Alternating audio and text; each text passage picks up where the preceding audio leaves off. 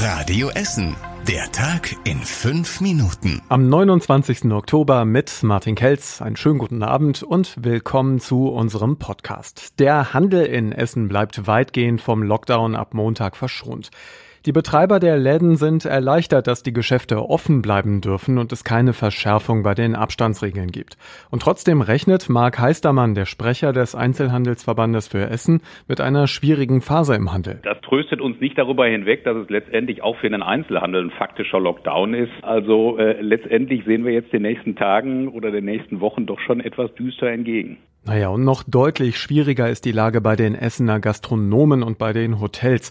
Der Hotel- und Gaststättenverband rechnet damit, dass ein Drittel der Betriebe den Winter nicht übersteht. Stefan Malich vom Haus Gimken in Borbeck macht sich große Sorgen, trotz angekündigter Hilfszahlungen der Bundesregierung. Ich habe diese Nacht im Büro verbracht, um für mein Unternehmen Optionen, Strategien zu entwickeln. Und ich habe in einem verschachtelten Satz gelesen, dass dieses Versprechen mit diesen Umsatzerstattungen erstmal mit europäischem Recht mal gegengeprüft werden. Und ich habe Sorge, dass das sehr viel Zeit in Anspruch nimmt. Zeit, die mein Betrieb und äh, viele Kollegen im, in der Gastronomie einfach nicht mehr haben. Alle unsere aktuellen Interviews findet ihr auf radioessen.de. Unter anderem haben wir auch mit Kulturschaffenden hier bei uns im Programm gesprochen.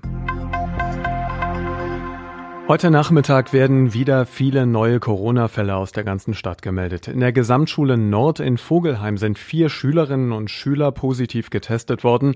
Weitere positive Fälle gibt es in der Gertrud Bäumer Realschule und in der Neuessener Schule in Altenessen. Positive Tests gab es auch in der Parkschule Katernberg und in verschiedenen Kitas in Altenessen, Rüttenscheid, Heisingen und Frohnhausen. Die Details findet ihr auf radioessen.de.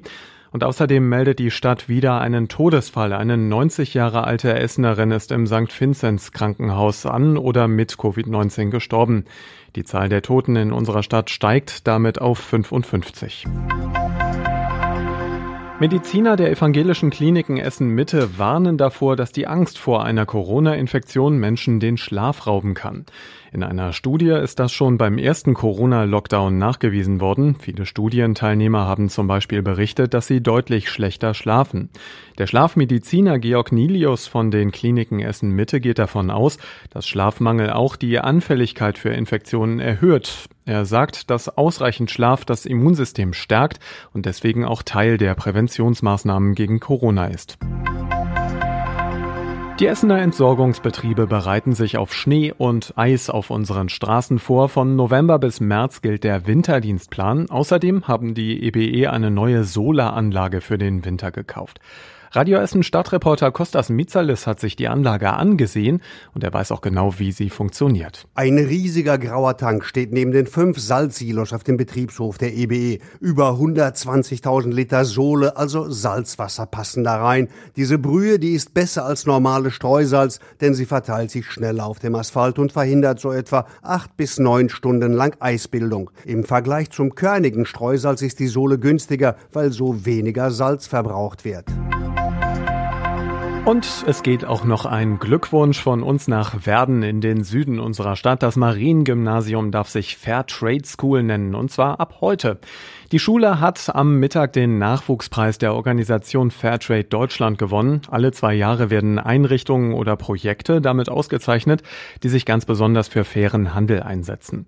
Die Jury fand am Werdener Bistumsgymnasium besonders gut, dass die Schüler ein Fairtrade Kochbuch erarbeitet haben und sie haben sich mit einem Spendenlauf außerdem einen Automaten gekauft, der fair gehandelte Snacks ausspucken kann. Und was war überregional wichtig? Die EU-Staats- und Regierungschefs diskutieren über eine gemeinsame Corona-Linie. Es geht um Test- und Impfstrategien. Kanzlerin Merkel hat gesagt, die EU stehe vor einer Bewährungsprobe. Wirtschaftsminister Altmaier und Finanzminister Scholz haben unterdessen Firmen, die besonders von den neuen Beschränkungen in Deutschland betroffen sind, Hilfe versprochen.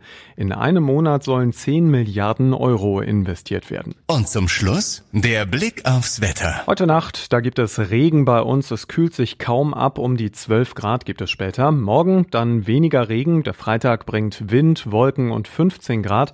Und am Samstag gibt es dann wieder Sonnenschein in Kettwig und Krei bei 17 Grad in der Spitze. Und das war unser Podcast heute am Donnerstag.